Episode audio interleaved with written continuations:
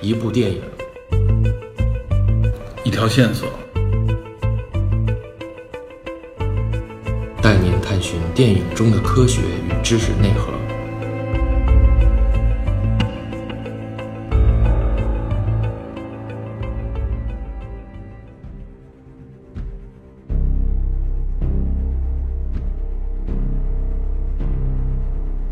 Hello，大家好，我是 Peter。哎，大家好，我是 Metal DP。今天我跟 DP 呢，打算给大家聊一个目前算是电影界最热的话题电影了，没错，对吧？？对，英雄类电影，美国漫画英雄电影，超级英雄吧。超级超级英雄，对。聊什么呢？聊这个《正义联盟》，哎，我们也是刚刚看完，应该是周末刚看完，对，周我是周六看的，你是我也是周六看的，周六下午。对，然后今天周日嘛，我们就打算聊一聊这个。但是我们聊这个电影，我们说一下，就是不仅仅是聊《正义联盟》这一部电影，因为它牵扯到是整个美国超级英雄漫画。对，然后呢，我们肯定就会聊到这个，因为《正义联盟》是 DC 阵营嘛，我们就会聊到漫威。聊漫威就会聊上周的那部，雷神现在我们依然依然话题很热的一部电影《雷雷神三三》。对对对对，主要是聊这两部电影。嗯，聊完这两部电影呢，我们打算就系统的给大家介绍和讲解一下美国漫画，主对要是英雄漫画这一主类要漫画是超级英雄漫画。对这个漫画文化。然后说到这个漫画文化的时候，我们可能会捎带的也提到一下其他国家的这个情况，基本上应该就算日本了，因为这日美日这两个国家的这个英雄漫画，应该算是目前呃世界文化里比较主流的两个分支符号对符号两个符号了。这对，尤其是对咱们中国对国内的影响也是比较大。对，这次我们这个节目就主要围绕这个话题来聊，嗯好吧？那我们就进入今天的这个电影，今天我们要聊的这个《正义联盟》，我们先从这个开始。嗯。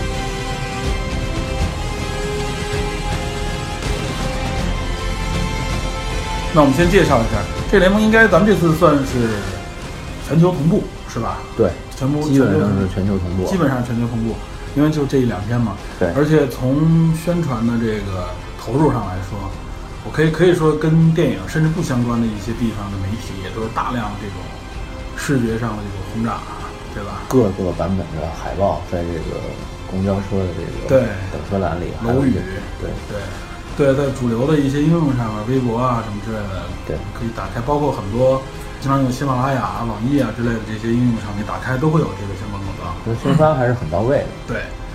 这我觉得一方面大公司大制作投入大，嗯另外一方面也是它确实有很深的这个粉丝基础，应该算是对对应该或算是文化基础吧。对，就是很多人对于 DC 漫画、对于正义联盟的好感来源于两个符号。第一是，我不知道你小时候看没看过，呃，好像是央视还是哪个台，是北京台引进过一版动画版的蝙蝠侠。啊，我有印象，对有印象，，然后后来央视还引进了一版《正义联盟》的第一季，好像是因为这个我就不知道，这联盟第一季好像是两千年之后了吧，应该算是。年代比较早远，但是但是我我个人都是后来才知道这件事儿，后来才去补看的。然后对，蝙蝠侠我记得好像当时是电视里，好像是北京，对，北京台播过，然后北京台当时还引进了谁呢？蜘蛛侠。我看的当时是蜘蛛侠，可能也注定了我后来成为漫威的这个粉丝的这个缘分啊！我没看到蝙蝠侠起，始于对，蜘蛛起始于蜘蛛侠那，我但比你我比你早，啊，我起始于超人。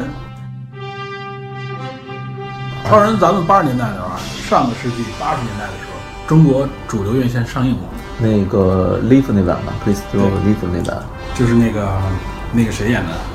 后来残疾的那个人。对，就是他 c h r i s t o Leaf，对对，他也是因为超人成名嘛。成名对最后骑马受伤，他现在是去世了，是吗？去世了。已经去世了。嗯。然后后来嘛，就是大家因为他是骑马受伤，坐轮椅上嘛，高位截瘫，从脖子以下。对对对，大家仍然是以超人来称呼他。嗯，对吧？所以我觉得他这个形象应该不仅仅是对中国的影响，对世界上也都很有影响。对，然后大概在九几年，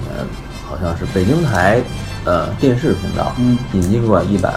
路易斯与克拉克那版的电视版的超人，啊，好像我叫看《超人过新冒险》我看过这个，啊，翻译叫这个。然后那版的超人其实挺，就是有特点。挺符合大家对超人这种感觉，然后拍的也没有太多问题，我觉得那版也挺好的，好像是引引进了两季不到。所以可能大家对对整个正义联盟这个了解，就来源于超人和蝙蝠侠两个形象。对，没错，这两个形象应该多多少少，无论从动画、从电视、从电影，包括甚至书籍啊，应该已经至少我认为有个二三十年的这个熏陶了。对国内国内用户来说嗯是对，国内群众来说，所以应该大家都知道超人、蝙蝠侠。说到这个，无论你喜不喜欢这个漫画，知道超人、蝙蝠侠是超级英雄，对对源自美国，对对吧？你甚至问他什么是漫威，什么是 DC，他不知道。对这两个形象他肯定知道。这两个也是应该说是美漫历史上最伟大的两个符号，对，可以说是全球最有代表性。全全球全球通用。当然是受美国文化的一个大背景影响。其实这样也能说明正义联盟的这个基础其实是非常牢靠的。没错没错啊这个我觉得就是之所以在国内也可以搞这么大的这个宣传，同步上映，对吧？所以和现在这么主流的漫威对抗的这种 这种哎这种现象，对抗，对，只能说是对抗。因为漫威，我觉得就是如果我们功利一点的说啊，应嗯该可以从钢铁侠开始，对零影八响年，了，对他建立了整个的大的这个粉丝群体。对，这个小罗伯特·唐尼确实是等于是再造了钢铁侠，没错没对错吧，他给我是钢铁侠以不一样的感觉。对，而且他甚至我认为他再造了整个的这个英雄电影，他他是这个英雄电影变成一个主流文化的这么一个基础。之前有过对零星的这种英雄电影，但对都没有这么成功，对，只是之在粉丝间呢。但是小罗伯特唐尼这个确实一一统天下的感觉。对之前是两千年左右兴过一阵子 X 战警的热热潮啊，对对那个三部曲，老修版修杰克曼的早期年轻青涩版的这个金刚狼，对对对是吧，？那个是那个年代大家迷过一阵子，然后大概到零八年左右，钢铁侠的这个钢一啊，就大家称为钢一，一炮而红没错，啊，整个所有人都没想到。我记得当时零八年左右，好像这部片子没有上映，我记得上，我嗯那就是是在电影院看的。我是我是后来延后看，但是我第一时间是知道这部电影上映。对，我是在电影院看的，确实当时给我感觉太牛逼了，而且我认为那个时候拍出来的效果，无论从特效，嗯，技术上和现在基本上就是差异没有那么大了，它没有那种时代的差异感。对它对，它得益于当时的那个电影 工业，尤其是光魔的那对个特效，它的身上的盔甲都是 CG 嘛，对，对吧？已经达到了一个非常以假乱真的记录。炉炉火纯青的地步对了。对，当时我记得，呃，《钢铁侠一二》的导演乔恩·费如嗯，特别怀疑这个光魔的这个功效能不能做出铠甲的那种质感。质感对，最开始在拍摄，在大家看后来拍摄花絮的时候，小罗唐尼一度还穿着那种写实的盔甲。对对你对，看。有有时候要穿着半盔甲来对演，他特别不愿意，因为太沉了，你再怎么样它也是沉。沉笨重，对，然后后来在拍《钢一》的时候，他跟光魔呃费如跟那个光魔院校的那个特效主管打了一个赌，说接下来这个镜头你来看，它是真实的还是 CG 的？嗯，然后费如说，我觉得这个场面这个盔甲的效果不错。然后这个镜面反射也非常好，然后光魔的这个主管说这个是 CG 做的，然后费如哦，原来已经达到这种程度了，那他就就此信服了。然后小罗唐尼特别感激这个当时这个特效化妆上减少了很多的，对，减少了，很多的麻烦。但成本那个时候还是很高的。那时候做 CG 的成本要比化妆的成本要高，实际上对对只不过现在其实 CG 仍然是大头儿，只不过就是现在就是应用更广更多了。对，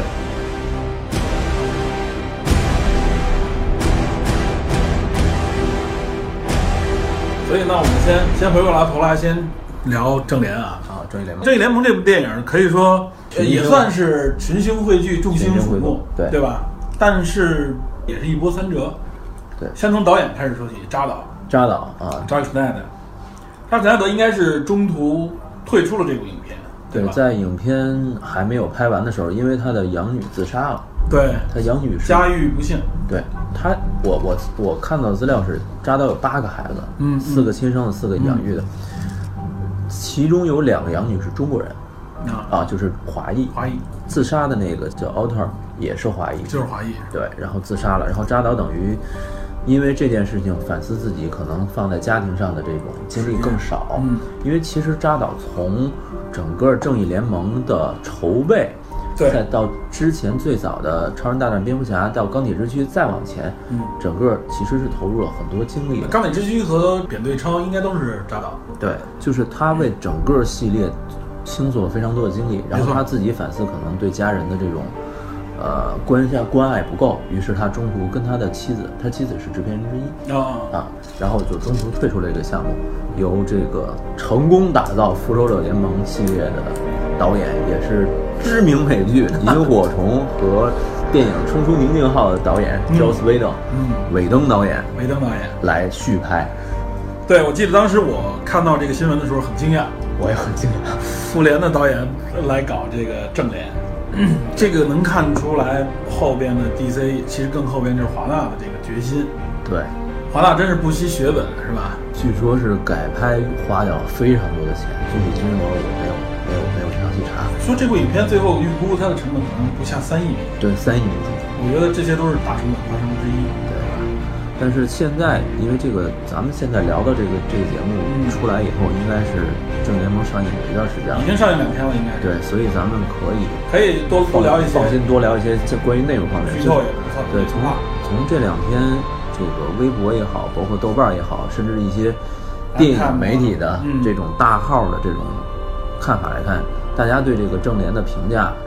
最开始是两极，但是现在两极的这种评论，现在是。有一点统一的认为是有一点违和的，嗯就是正联的这个风格是混搭着这种传统的这种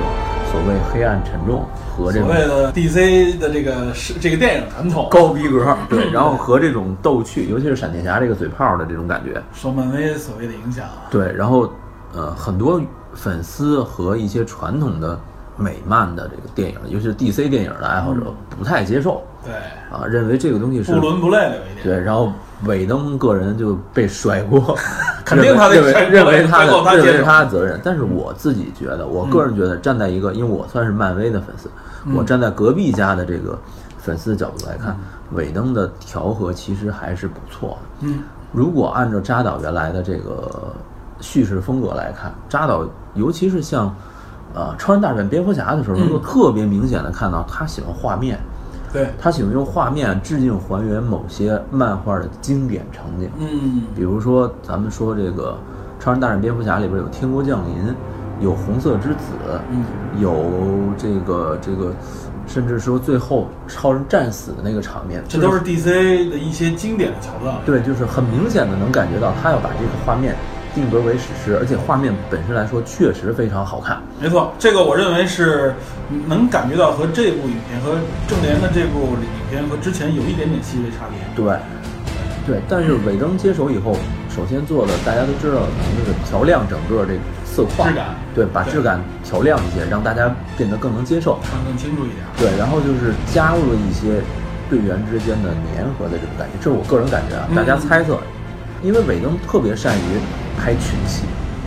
他就的是塑造群这个群体群体形象，然后还每能把各个个性能够展现出对来。每一个人物都很丰满。如果大家看过这个《冲出宁静号》，嗯也就是这个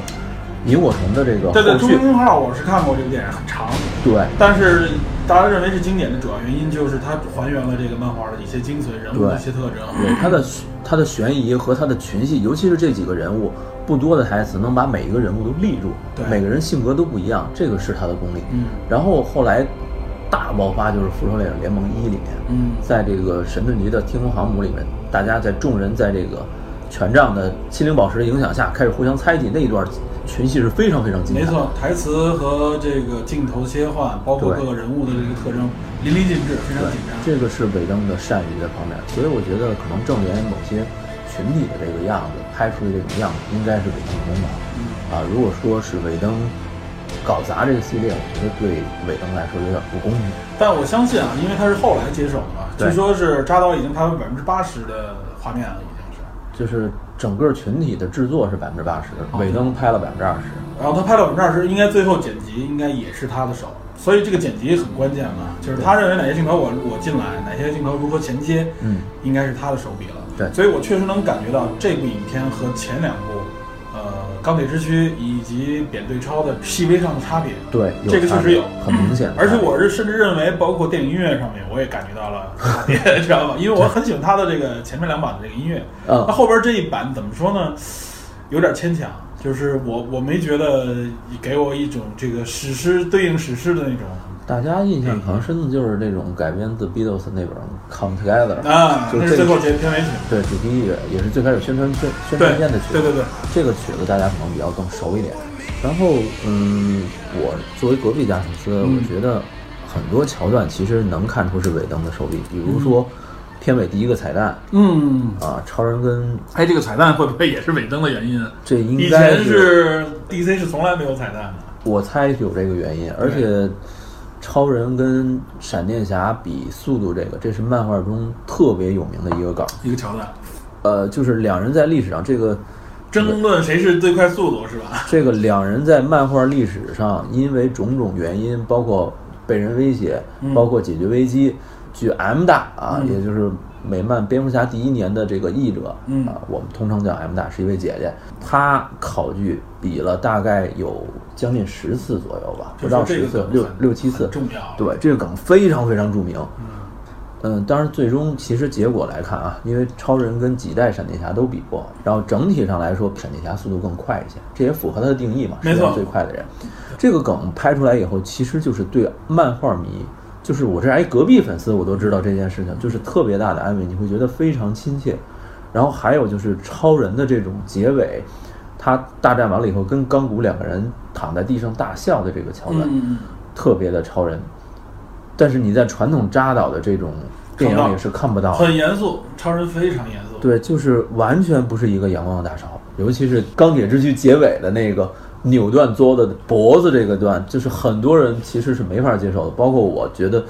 这个超人已经不太像以不太像漫画 DC 漫画里哦边超人代表的一种正义阳光，对不愿意去伤害生命。对无论如何他不伤害生命。对，就是他是但是一扎个导把这个，他把自己的同类佐德将军干掉的这个当时的痛苦，他主要是想挖这方面。他是想想挖掘他的痛苦，因为毕竟做的是他的同族的人，对，啊。然后，但是这个桥段以当时的那种方式来做的话，这个情感爆发张张力是很够的。但我们个人觉得不应该发生在超人身上，对他不像不像超人的作为超人的作为。这个定义和风格。对，但是放在影片中又能说得通，所以这其实是一个很矛盾的感觉。对，所以这也是为什么很多人啊，就是我觉得这应该都是电影粉，对，认为这次 DC 这次这个正联没有延续之前 DC 所谓的这个黑暗风格。对我认为这个黑暗风格实际上是扎导，或者说是之前包括甚至由诺兰拍的这个蝙蝠侠三部曲引发的所谓的 DC 的黑暗风格，对吧？咱们可以就这聊一聊啊，嗯咱们这么聊，就是我个人理解，嗯呃，蝙蝠侠的电影其实是最适合拍成黑暗风格的。对，没错，这我认为很合适。对，因为蝙蝠侠本身诞生于一九三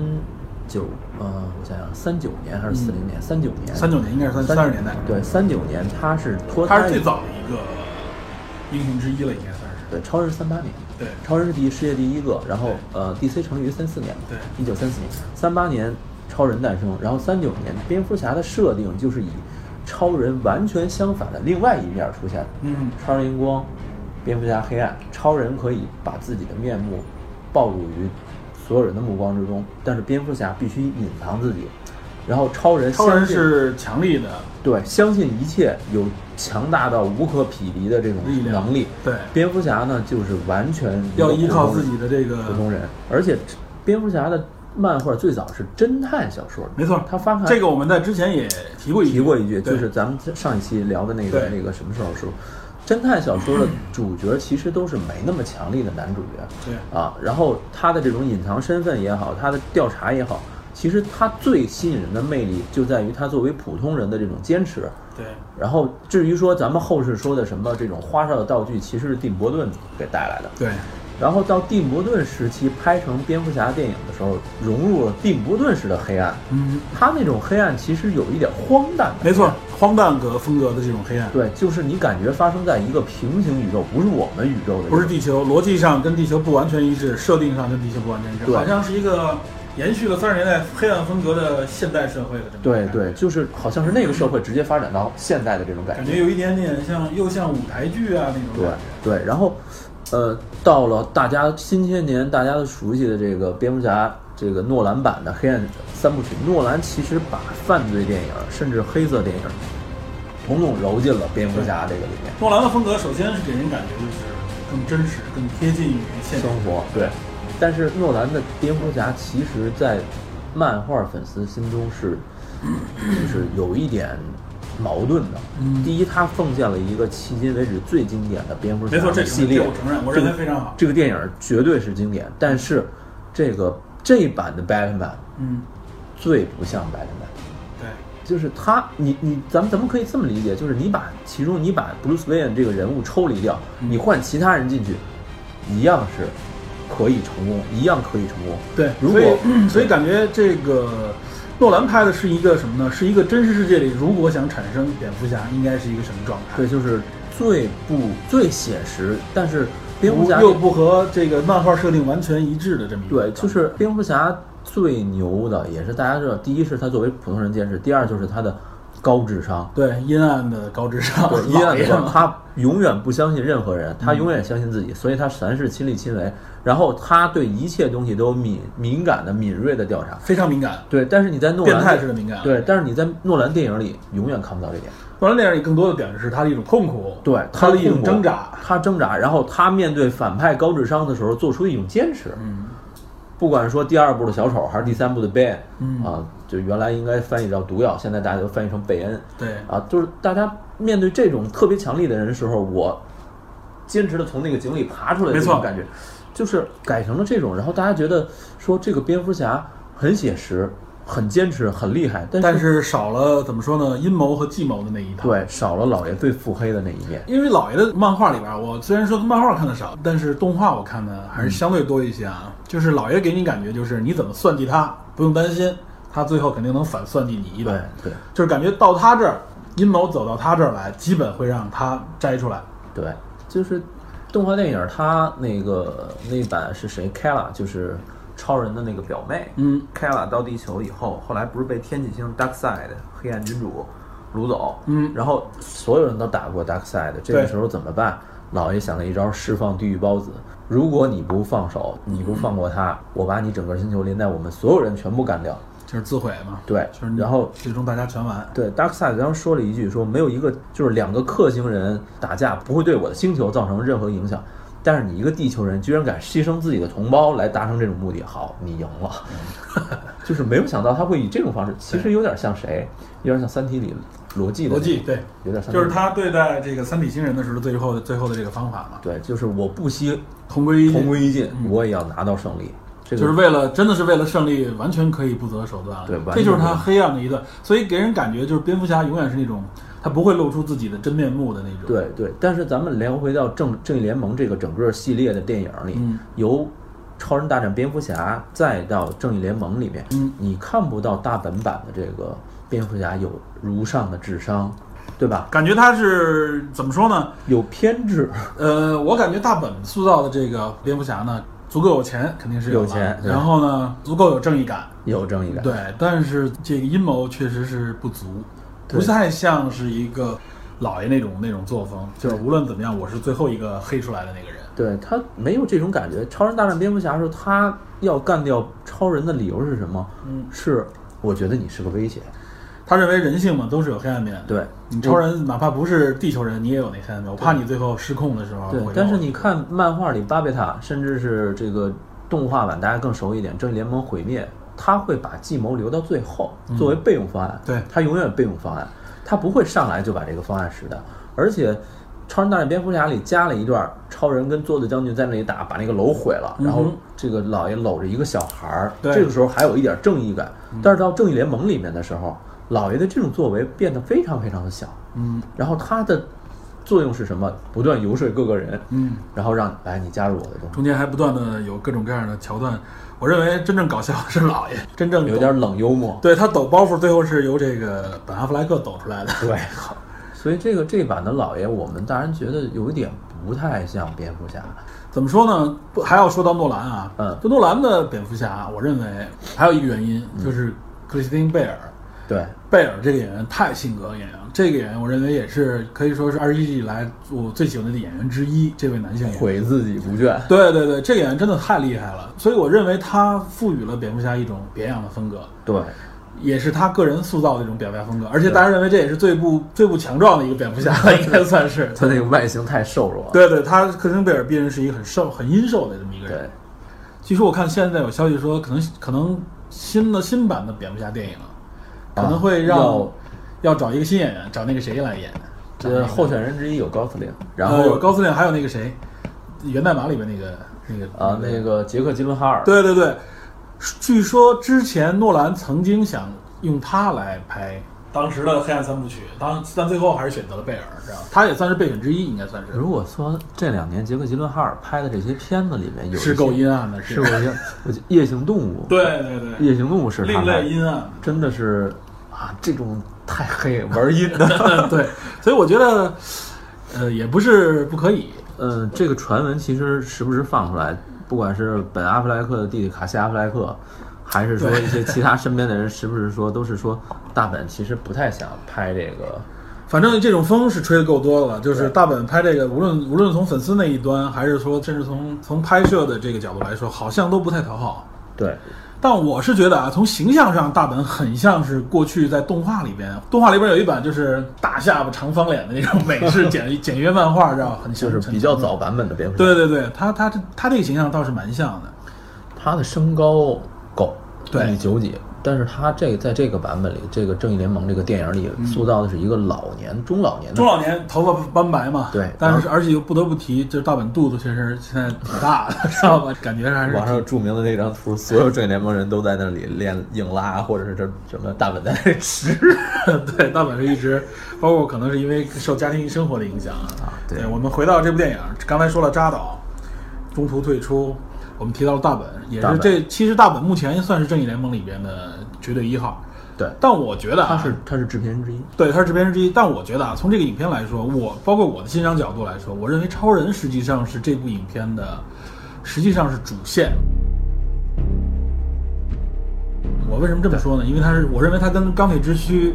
到蝙蝠侠对超人到这一步来说，其实都是在围绕超人这一个线索在往下走。对，其实你看，呃，钢铁之躯是引来了外星文明，对吧？对。然后蝙蝠侠大战超人是这个毁灭日的诞生，直接脱胎于这个克星飞船。对然后主要的线索和所有东西其实都汇聚到超人这条线上。对，而且包括反派的产生也是从这个最后那个飞船开始对对，产生出来的。啊。对，然后，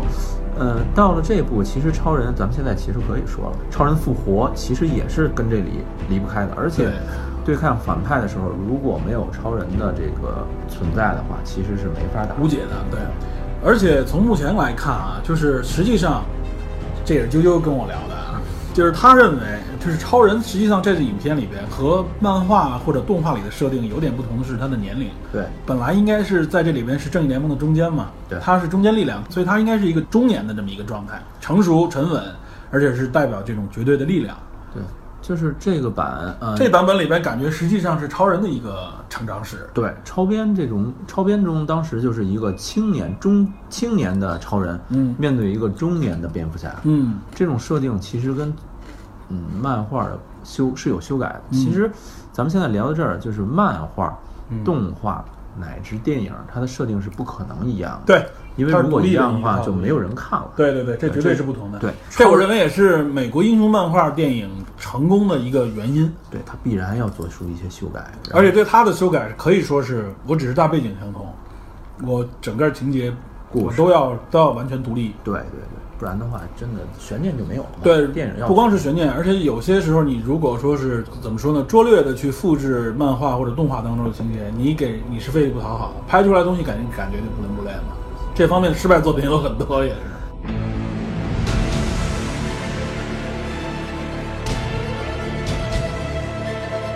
嗯，超人这个正义联盟七七巨头嘛，嗯超人、蝙蝠侠，然后神奇女侠这三个是 Big Three 三巨嗯头，然后剩下的这个绿灯、闪电、火星猎人，嗯还有一个是海皇，啊对海王，嗯这几个是原始的七个，这七人组正义联盟，对，但是在电影里面，绿灯因为之前 Ray Reynolds 版那版的个人电影绿灯侠嗯倒掉了，所以呃，我觉得不光是倒掉，还有一个就是大家没有找到让绿灯衔接进来的这个这个入口，还其实这版电影算是给了一个入口。这版电影就是给了一个之前的绿之灯前战争当中，我一看到那个那个戒指绿色出现，有一个大锤出现，哎，我说哎这个 绿灯绿绿灯灯部部队队参参与与了了，对但那个是远古时代嘛。然后看到他最后那个那当时的绿灯侠牺牲了，应该是那个然后戒那指版是立刻就去寻找下一个，下一个绿灯侠了嘛？对，然后海王其实在这版塑造的不是特别成功，它跟漫画跟漫画形象完全不不对就是应。海王在这个我我理解啊，嗯我一隔壁粉丝的理解来看，海王在这个正义联盟里面是偏二线，对就是，就是不是说他的这能力偏二线，而是说他存在感有一点尴尬，嗯，然后甚至说后来的漫画以这个尴尬为梗来调、嗯调侃海王。漫画里边，海王在一个海边的一个餐厅吃饭，对，智者过来说：“哎，你是谁谁谁吗？你是阿 Q 曼吗？嗯是吧？是。”然后说：“哎，听说你能跟鱼 说话。”然后海王就特别一脸嫌弃的说：“我不跟鱼类说话。” 然后说：“鱼的大脑非常简单，我没法跟它对话。”就是其实是对大家的这种这种调侃的这种对，一大种家回用馈一种调侃，我觉得你海王有什么作用呢？对对 是不是就是和对和鱼交谈？对在包括电影里边儿也有这个老爷说那句话，你能不能是不是可以让鱼 让鱼帮忙对。去找一找？其实就是这个也是漫画梗，这个也是漫画梗。对就是海王的作用在这里，其实有点儿从演员类型、演员的外形来看，嗯啊，那个杰森·莫玛那个外形来看，其实是有点模仿于正联的锤哥，嗯，对，他有点模仿这种作用存在，但呃，实际上又有没一点点鲁莽，然后那有他又是有一点所谓的这神族的这种背对景，，包括外形的这种肌肉男，对啊，这种这种感觉对。但是但是实际上，海王在漫画中又不是这个完全这种形象。漫画中是一个金发的一个很帅气的一个小伙对，子，穿了一身林衣，对上上半身穿一林衣，拿了一个三叉戟。绿裤 子，对我这这是他经典形象，所以确实像你说啊，在电影里面，海王这个形象有点边缘化，有点就是你想立他又不知道从哪个角度来对说，，尤其是来立他还要把一部分悬念留给海王个人的电影。海王是要拍要独立电影，是吧对对，他的那毕个《竟毕竟这个演员现在也是大牌了吧，是吧？。权力的游戏》在这里躺着嘛 对。这提到了海王，刚才我们说的七人组合的正义联盟里边有一个角色被替换掉了，就是那钢骨替换掉了火星人，火星猎人，对火星猎人。中，嗯，我觉得火星猎人当时产生，它应该是在美国那个时候，那个五六十年代开对始，大家对火星的幻想嘛。对，那个时候是科幻，那个时候是与太空梦，对，所以大家对火星又不够了解的时候，觉得火星上应该有人。但现在这个怎么说呢？随着随着科学的发展，已经证实火星上是不存在生命的，至少现在来至看少。现在是没有生命的。对，所以大家对火星上存在这么一个人的这个怎么说呢？这种利益呢，就不是感觉特别的，对有那种神秘感了。本身火星猎人在联盟中，他主要能力是什么？他的能力是读心啊，是吧？对，第一是读心术，第二，其实漫威某些角色剽窃了火星猎人的这个能力，是吗？幻视。哦，对对对，穿墙嘛，对吧？。对，就是他能改变身体密度。而且除了除了穿墙、读心以外，还有一个就是很冷静，对，就是就是我我说我说客剽观窃，我说剽窃可能不太合适啊，但是这个双方互借嫖，鉴借鉴。双方互嫖的阶段非常对多。对对，这个最早其实漫威很多角色都是从这个 DC 里借鉴过来的嘛，应该算是。非常多，非常多。对，钢骨应该好像是从少年泰坦里提升上来的一个角色，对，他是八十年代才诞生的，一九八几年才诞生的角色。在电子时代的这个背景下哈、对大家觉得这个网络科技、电脑这种东西应该对是，而且作为他在电影中存在，第一是因为这个剧情确实需要他，这三个母母盒盒儿，对母盒，儿之第二一对第二就是他个人能够平衡一下这个所谓政治正确的这种感觉。对一个黑人角色有女性了，但这里不能没有黑人，这我认为是绝对是有这个背景在里绝面，对会有这个对原因少数族裔嘛，对吧，剩下的就是一个可能大家看起来比较那儿的角色，就是闪电侠。嗯，啊，闪电侠这个版本的闪电侠，我们说其实正联盟初始的闪电侠是巴里·艾伦，就是二代闪电侠，嗯对美国电白银时代的时候，黄金时代是 Guy Jericho，就是嗯一代的那个，大家。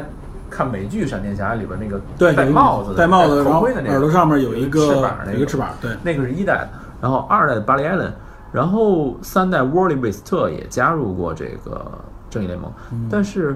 电影里边应该是巴里·艾伦是吧？对，名字肯定是巴里·艾伦，但是因为他跟他叫他那个那个监狱去探视探望他的父亲嘛，嗯对吧？他父亲被诬那个杀掉他母亲，这明显是巴里的伤势。对，但是这个角色不像巴里，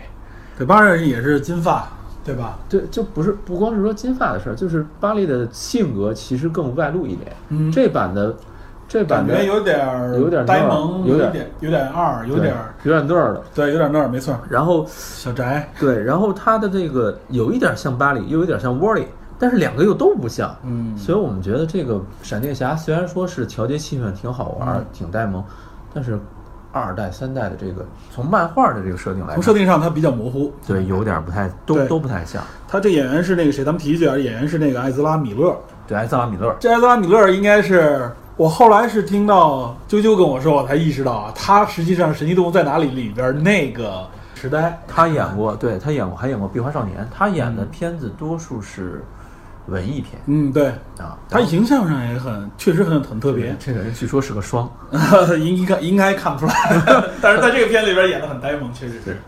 对，然后他也确实起到了一个怎么说呢，就是调节气氛、搞笑的这些，完全这个影片中的笑料基本从他而起，应该怎对，么说从？他来起，从他来起，然后最终可能是像像老爷他们之类的这些人，每个人都会有抖包袱的时候。对对，所以巴莱呢在里边演的就是有点类似于蜘蛛在在这个复联里边的那个角色，对吧？也是一个岁数更小，然后呢可可以能会闯祸，需要大大人来指导可以一这下。么类比，只不过对蜘蛛侠在复联里就是 MCU 这个电影宇宙里边，这个蜘蛛侠岁数更小，对，蜘蛛侠那个是完中学生嘛，嗯，巴莱伦这里边应该应该是一个也是成年二十多岁的一个设定，二十多岁就开始找工作了嘛，对对对，嗯。其实我们刚才说超人啊，我觉得超人那个演员应该提一下亨利卡维尔。对我是个人很喜欢这个演员，形象上我觉得不是错非常非常有特点，不错不错非常强壮，对而且很像超人这个角色的定义，只是个头不不是那么的高。我觉得外形上来说，对超人来说应该是无可挑剔，对，我觉得无论从形象上，黑发，然后他的这个，包括这个这个人长得这个一脸的正气这个样子，在里面放塑下造了，对，我觉得都够，都完全够了。对这很多很多女粉丝我知道粉这个超人，主要是因为他嘛。对，所以我觉得，无论包括这这一版的这个形象啊，嗯，我记得张呃前几年零几年不是有一版《超人归来》嘛，不不成功，只不过拍的那个那个演员叫什么来着？就是后来也演是帅哥嘛，演了《明日传奇》去了，对对对，非常帅的一个小伙子，身身材更高一些。那版的 Luke 嗯 Lex Luthor 是谁？Kevin Spacey 对，凯文·史贝西这次现在传传出丑闻的 Kevin 爆 Spacey 爆出丑闻，这回怎么说呢？夏目总统也也当不成了，应该对是现在是陷入丑闻。现在这个好莱坞大部分明星陷入丑闻。呃，怎么说呢？那里边他演的那个那个 loser 倒是那个智商和那个坏劲儿足够了。对，是吧但是剧情有点儿拖。对，剧情有点拖，而且影片当中最后也是虎头蛇尾一个一个一个一对个状态 你说那版的那个导演是谁？啊。那版导演是那个《X 战警》系列的那个、哦呃，应该前辛格几辛格啊辛格，前三部曲里边那个是吧？对，前三部曲是那个就是前两部的啊布莱恩辛格他来导的，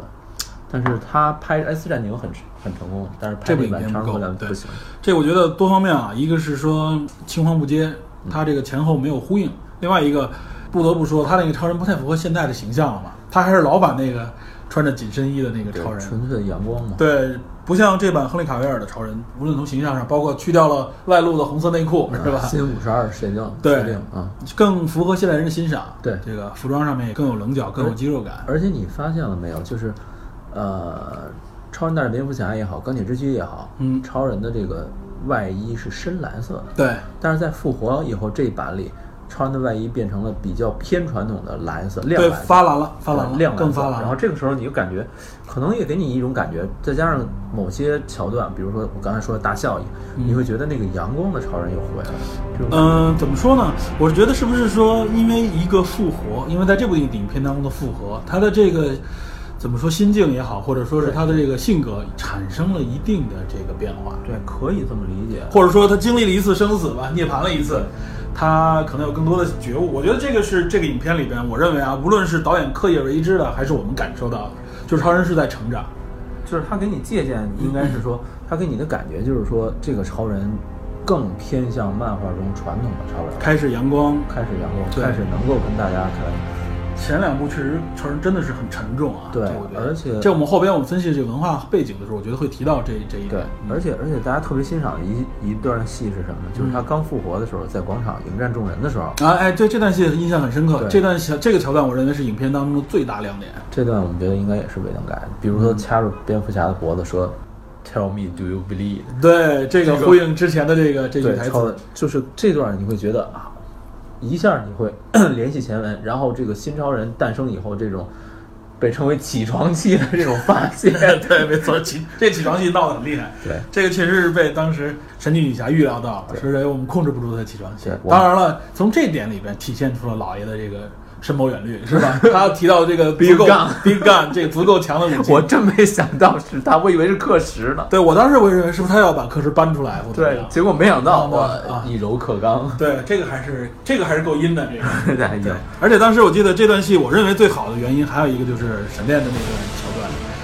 当超人全力抵抗这几个人，也不是全力抵抗，就是超人轻轻轻松的面对这几个人的攻击的时候啊，闪电侠开始发力，然后想从绕到后面去啊 偷袭超人。他发出那个速度的时候，全场慢镜头几乎是定格了嘛。然后看到超人那个脑袋开始转过来看着他的时候，那段全场笑场，你知道吗？大家觉得这个哇，这时候也证明了超人的能力跟他之间，他们俩是可以直接对对，在话。速度方面是不是相完上全下是不相上下的。所以闪电侠看到这也是，真是惊惊恐不已。的，对 没有太多战斗经验。 对，这个我觉得应该算是这部影片当中非常成功的一个段，而且我认为这一段很类似于这个漫威的这个风格，对就是在这种打斗当中充满着灵感和笑料。而且有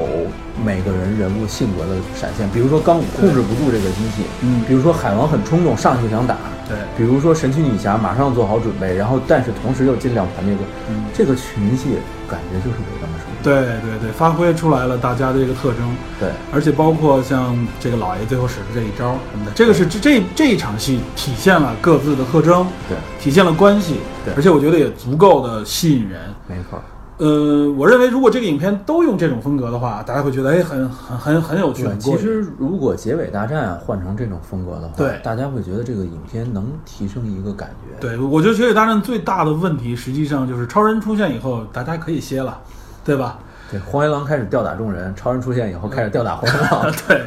灰狼被被被超人轻松的搞搞定，把他干掉可以说是就是信手拈来嘛，就是这种感觉。 咱们咱们还没聊这个神奇女侠，啊哎，对，这是无论在什么时候都是被被所有粉丝认可的这明星感。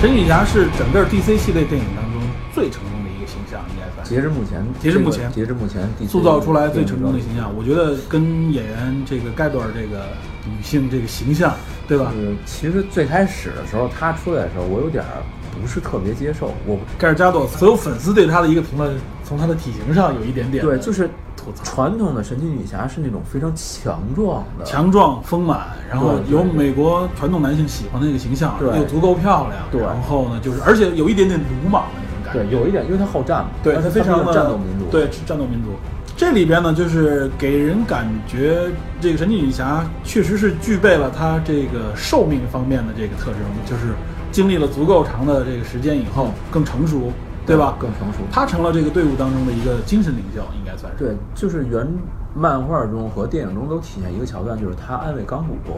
这个嗯其实，在漫漫画中，他跟钢骨的这个我见到的桥段里面，嗯还是互动比较多一点的。因为钢骨 Victor Stone 这个被改造以后，一个高中生，一个大学生，对，她应该算是最年轻的一个对人。他很他很难接受自己身体这种改变，能够起到安慰他作用的，其实最开始就是神奇女侠。一一个女性角角色也更容易怎么对说呢？有这种这种更容易这种体切入进去对对对，而且这个影片里面营造了一个气氛，就是老爷对神奇女侠有一点点的这个，有一点点的暧昧哈，是吧？这个这个呃这个漫画里边有这方面的内容，我觉得漫画里边更多的是超人好像和神奇女侠之间的这个有都有，就是原著原漫画中，因为漫画时间太长了嘛，三巨头应该算是一三角恋关系是吗？就是戴安娜和这个 Bruce Wayne 这个档，嗯还有 Bruce Wayne 和超人的这个这个这个 CP，嗯甚至是超人和神奇女侠这个 CP，嗯，个个都有自己的簇簇拥，就有点儿我做一个不是很恰当的类比，就嗯有点儿类似于 MCU 当中盾东、盾铁、嗯盾寡啊等等等等，就是很多人都会簇拥。然后三个人，其实在我看来，这三巨头应该说是非常完美的三嗯巨头，对，就是有有正面输出，神奇女侠和超人，超人有有背后辅助，对同时又有阳光一面，又有阴暗的一面。他跟形象又足够好，对他跟复仇者三巨头其实是不太不太一样，跟《索尔三巨头》完全不是一个风格的。对，像大本在面对超人质问的时候那种局促感，其实也是在挑逗大家这根神经。其实这是漫画粉丝才能特别 get 到的点，普通观众可能看了一点懵，这是什么毛病不知道，但是漫画粉丝就觉得，哎，你没有使坏呢， 这种感觉。呃，话拉回来，咱们说神奇女侠，其实我觉得塑造的还是很成功的。虽然对我认为那部电影很好，没有那么好，没有现在吹出的那么好，但对是，这确有点实儿，这个我觉得有点儿也受政治正确影响，把对吹的已女经权嘛顶女权嘛顶上了巅峰里面。对，但是我觉得确实加朵这个扮演是无可厚非，没错没有没有任何的加朵呢明显的缺对点。加朵，我觉得他在 DC 当中的这个地位啊，塑造出来这个形象的地位，有点像当时小罗伯唐尼塑造出来的，对有点像刚一他的赋予了这个角色一种新的形象。对，因为大家其实对最开始对神奇女侠是不是那么熟悉的？对，神奇女侠感觉给我感觉在三巨头里是配角，对就感觉就是个猛将，是个女性。对，因为然后最开始诞生那两位，主要是围绕他们俩嘛。对，嗯，神奇女侠塑造成功，其实才让呃整个 DC 电影宇宙能够再往前迈。对，没错，我觉得他太关键了，不然的话，你想这帮男性说来合在一起有点尬。对，有点太尴尬有。点尬。对，所以神奇女侠我觉得一直是处在目前来看处在 DC 阵营当中的核心，它也是带动这个无论是团队还是这个电影宇宙往前行行进的一个重要力量。哎没错，我觉得无论怎么说，DC 或者说是华纳，肯定他也意识到这个重要性了。对，所以，续集提上日程嘛。对啊，所以盖尔加朵也是也应该是重点保护动物了，算是对。他拍第一部神奇女侠的时候片酬非常低哈，对跟吧小罗伯唐尼拍第一部也差不多。对，就是应该算是一个好像是六七位数的一个就是就是百万级。百万级，对，没有完全都不像他们这些巨星都是八位数以上的这个这种片酬。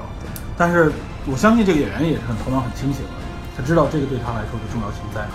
就是贝尔加朵，他本人是以色列的这个选美冠对军，是吧？对然后以色列有一个全民皆兵的这种对这种概念，所以他玩枪是他的气质上能够赋予怎么说？英气这一对面。对，没错，他的英气表现出来不，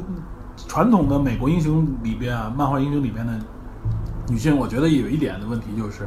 英气不够，对。就是奶气更重一些，我感觉。其实我最开始更妖艳一点，或者说是更怎么说呢？更女性，就是男性喜欢的女性那就种是特征。我最开始对神奇女侠，我个人喜欢的这个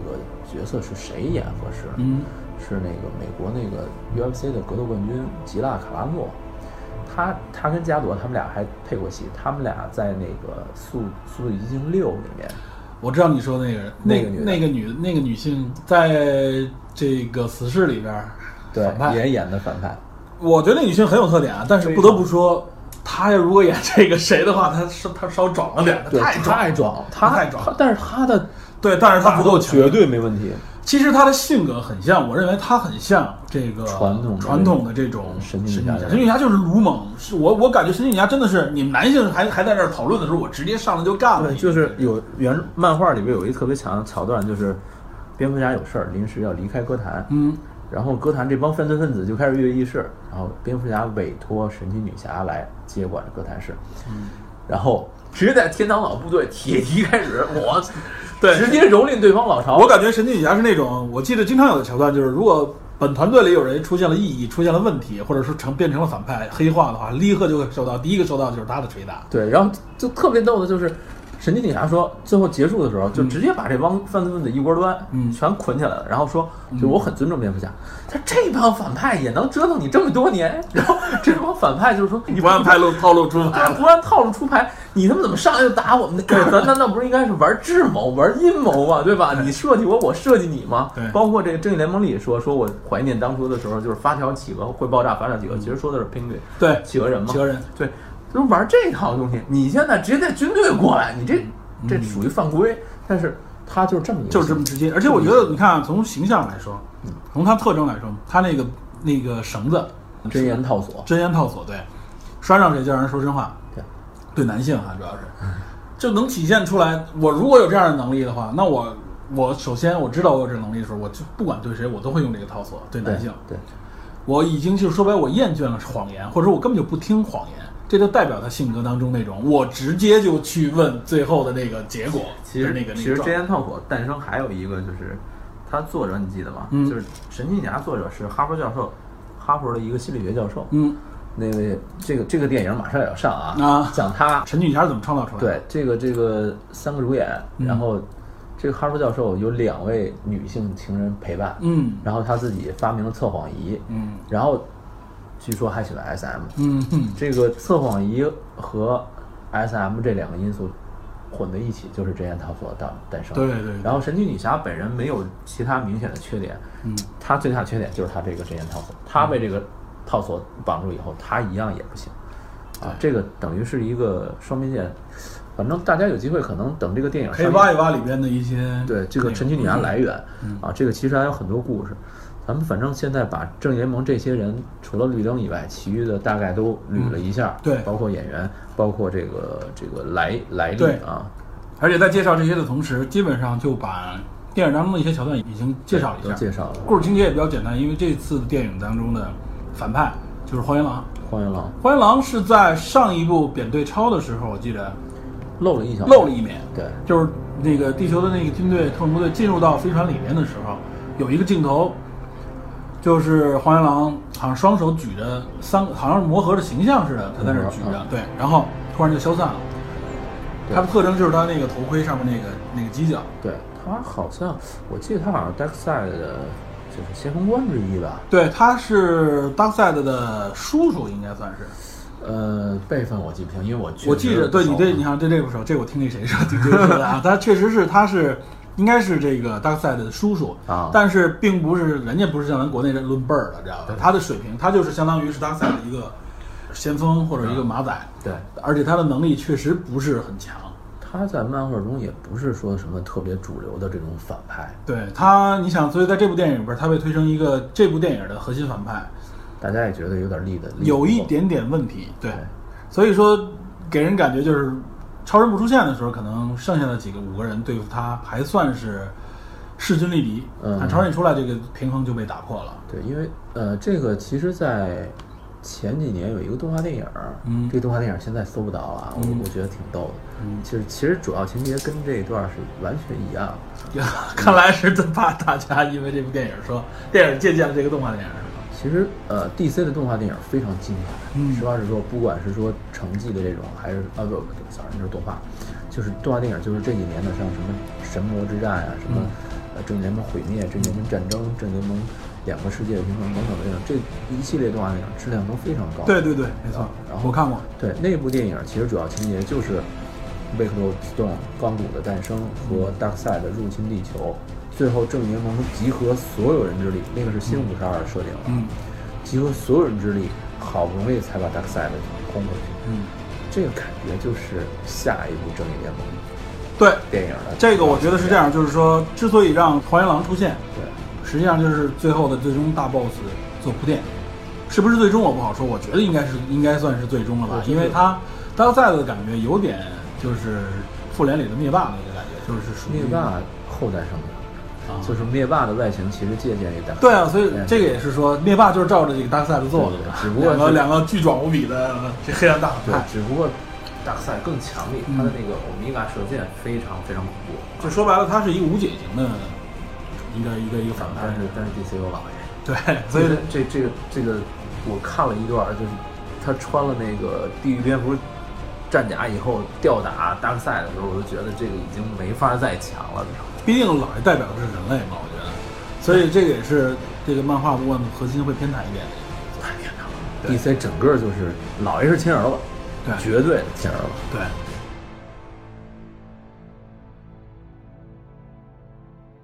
我觉得咱们刚才不是说了，应该多多少少提一下绿灯，绿灯而且这部影片里边，咱也刚才也说了，已经有绿灯的信息闪现了，对吧？在？在最开始上一次战争，在地球对发展战争中，绿灯的军团出现了。而且我相信国内国人对绿灯，大家应该也都不是说很陌生啊，对吧？对，有电影有动画，对，之前咱们已经看过一部绿灯的电影了。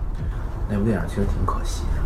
对，我觉得那部电影在我印象当中还是很精良的。那部电影我看了，就是加长版。那那部电影我认为最大的问题就是短，对，加长版其实最开始在前面的情节完全按照漫画拍，啊就是 Hal Jordan 见他父亲马丁乔丹嗯，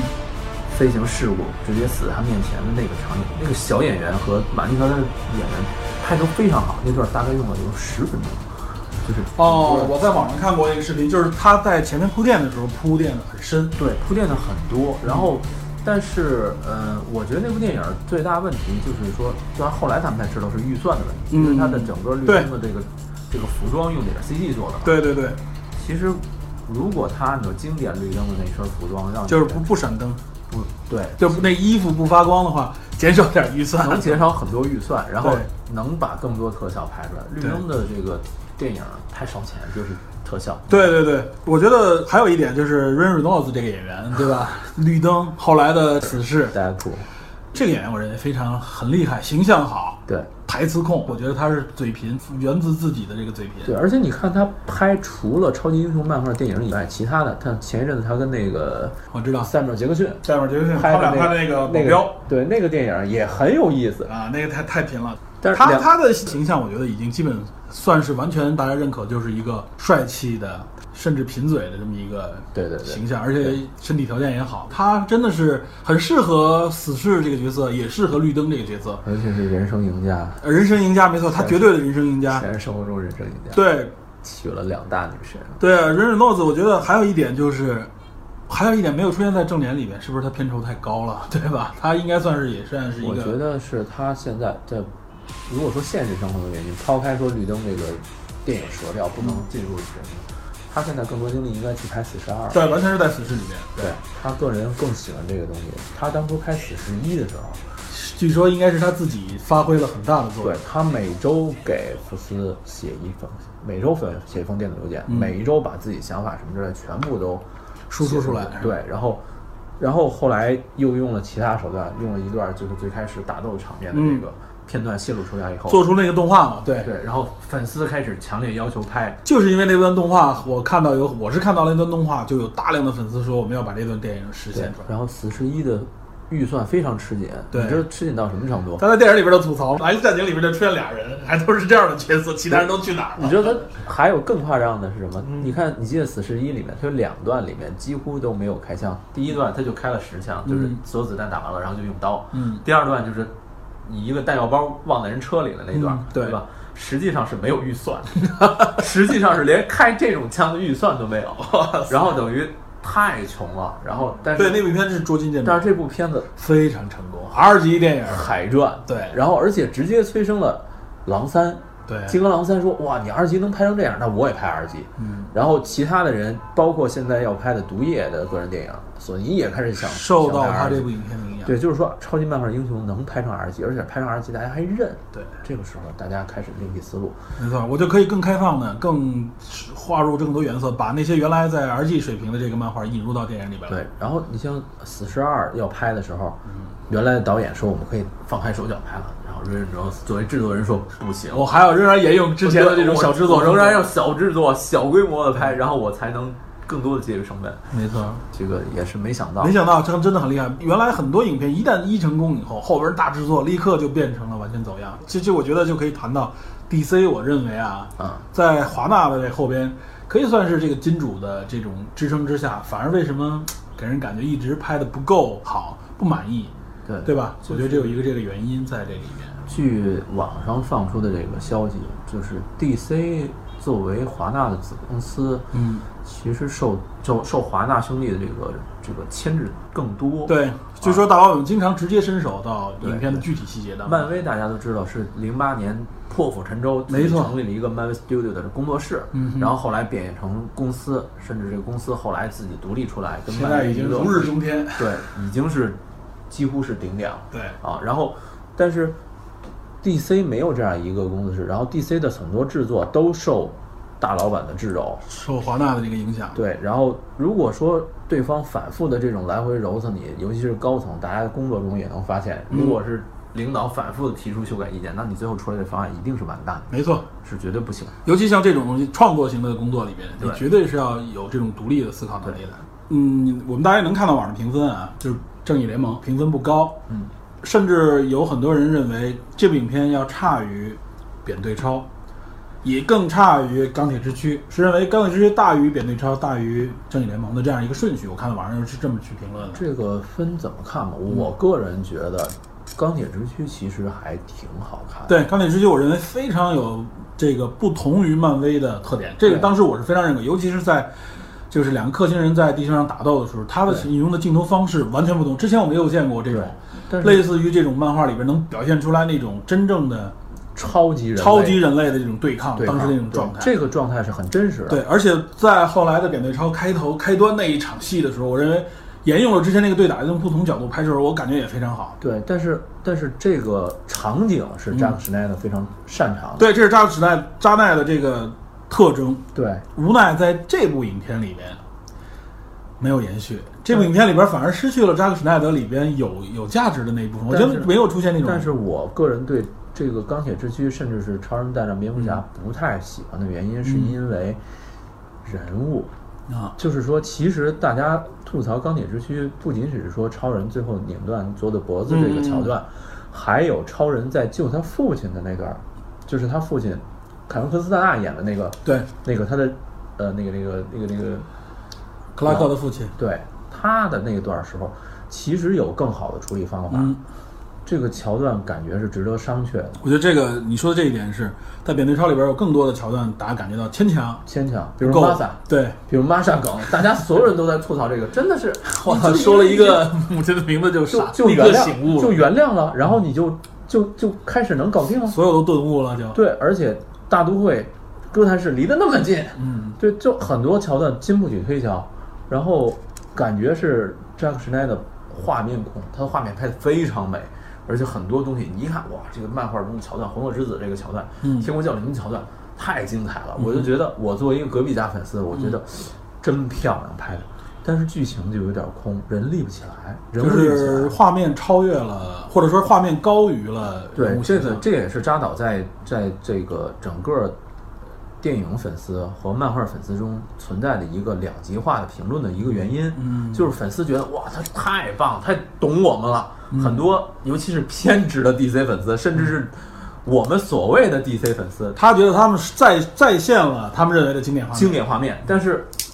电影粉丝就说你在搞什么？你这个这个画面好，OK，我 get 不到你的点，然后。我理解不了你为什么要这么对拍。你，你那你蝙蝠侠干嘛呢？你你上来吊打超人好，你打完了以后，最后喊了一句“马赛”，你就完事儿了。这只是其中最典型的一个，其他的东西，老爷作为那么一个强力的人物，你家里边儿让人家，你上人家那个那个那个那个 Lex Luthor 那儿，嗯人家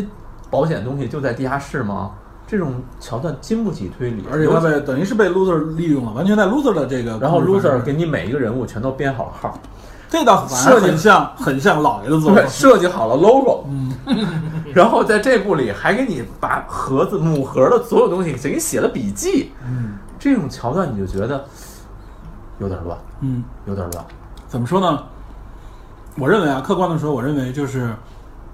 扎导有有些人甚至把扎导和麦克贝麦克贝，画对画对画对，麦克贝的我现在这就个这么认为，麦克贝的这个，对我我记得你也提到过，和麦克贝的这个怎么说变形金刚去提，对，我认为麦克贝比扎导更更偏画面，麦克贝那个情节那就不是情节了，爆炸贝嘛，迈克尔爆炸贝对，，就是他必须是一看这画面我就知道是他，而且他就是忽略情节的高手。对，所以这个怎么说呢？就是尤其是你看《变形金刚》后边，我从四开始我就弃了，不看了。然你后还你还截止到 四， 我四都没我我就就我只看了第一部，我从二的时候就意识到完了这失控，三的时候我是就已经开始无法吐槽了，到四的时候呢简直就是灾难。据说五是灾难中的灾难， 然后这我都没看。我认为扎导比麦克贝这方面还是要强，他是讲道理的。对他讲道理，他还是讲道理的。对，但确实是怎么说呢，在漫画英雄电影里边，就是说你一定要 get 到那个核心点，因为漫画英雄，我认为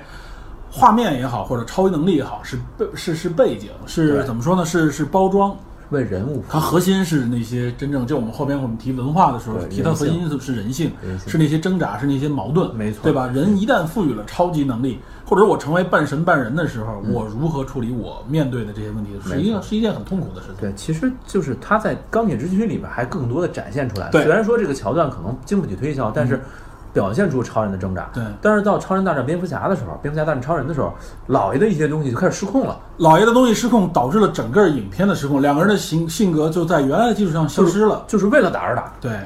我一定要干他一顿，然后我就不相信他，然后那边就是你干嘛不相信我？我我觉得哪怕是利用一个，比如说谁失控，大脑失控了，你再再去打，都会比目前这对种或者是说黑化之类对，的。或者是说某些事情，你比如说你把那个，呃，最开始大战桌的那个东西造成影响更夸张一些，对，这个时候都还好。到因为我觉得作为无论如何，作为老爷的这个智商啊，从这个大背景上来说，他理解和看到这些问题的根源是很容易的。对他不应该在简单的矛盾的这个驱使之下，就站到了那些反对超人的那个那些粉丝一边了，就相当于啊没错，尤其是说你不相信他，总能有立得住的理由，对对吧？然后你改为相信他的时候，也应该有一个立得住的理由吧。这个理由就是在那么短的情节内，要塞进那么多元素，那么多哎，章节。你说这个是不是跟老爷在影片当中大开杀戒也有关系呢？就完全我就抛弃漫画的设定了。有可能？原来我记得我们在提聊那个死刑那一期，跟李根聊那个时候，我还借用了这个桥段，我就说原来老爷的设定就是无论怎么样，我再狠再黑，我不杀人，这不杀人是我的特征。对这个现在就然后开始到了这个大本出现以后，就是就是到各种杀人了，这就是各种的这个机关枪扫射，对，就是更怎么杀的痛快怎么来。而就非常非常快，而且包括到这部影片这个《正义联盟》最后的桥段里边，蝙蝠侠充当了是一个急先锋，撸着干的那种状态。我进去不管怎么说，我就是跟他们对揣，然后呢，但是只是剩下的事情交给你们只了。是一个杂兵水平。对啊，然后剩下的事情交给你们，我开着车拿机枪扫射去了。对就这个这个跟哪怕是说动画电影里面的这个蝙蝠侠形象都嗯对差得太远。我觉得这个就是就是老爷这个这个人设失控的一个感嗯觉，就是没有把很好的把老爷塑造成一个这个会不会是跟多方力量？因为我记得那个扁对超的时候，那是本阿弗莱克当相当于是编剧之一，应该是对制片嘛也是他，他影响了他肯定影响了这个对老爷这个人设。但是据说那版的剧本也改了很多很多版，据说，而且是高层身手的很很多，对所以我觉得这就是造成了这个人物形象，最终就是没有一个人真正的是完全对他负责，完全从根源去冷静的去思考这个对这个角对色。有 DC 粉丝说，为什么不让动画电影部门来拍电影？很多时候，那时候我记得很多电影还是说呢，为什么不让游戏游戏公司的这些这些编剧来拍电影 DC 动画部门的编剧更懂漫画？漫画，然后他的情节、人物非常想象力的到位和各方面的这个怎么说呢？细节的这个编剧能力都非常强。对每个人的对话各什么的。我记得这几年看过的 DC 的这种动画电影，首先有一点让我喜这个能够看下去的原因就是它的编剧，它编出来的情节不是这个黑与白的直接对磕，对而里面充满了各种各样的玄机，充满了矛盾，对，然后充满了让你意想不到的这个他的桥段。情节和环节非常齐。对对，没错。所以这很多，我觉得啊，就是就是，之所以现在所谓的，呃，过去我们小的时候啊，经常会说动画片是孩子们看的东西，但现在之所以动画片、漫画能够被成年人所接受，正是不是因为说我们还接受是画面那一套东西，而是说它后面的那个故事逻辑是可以吸引我们的。这个其实放到现在来说，Stanley 老爷子曾经说了一句话，就是嗯超级英雄漫画是成人的童话。对，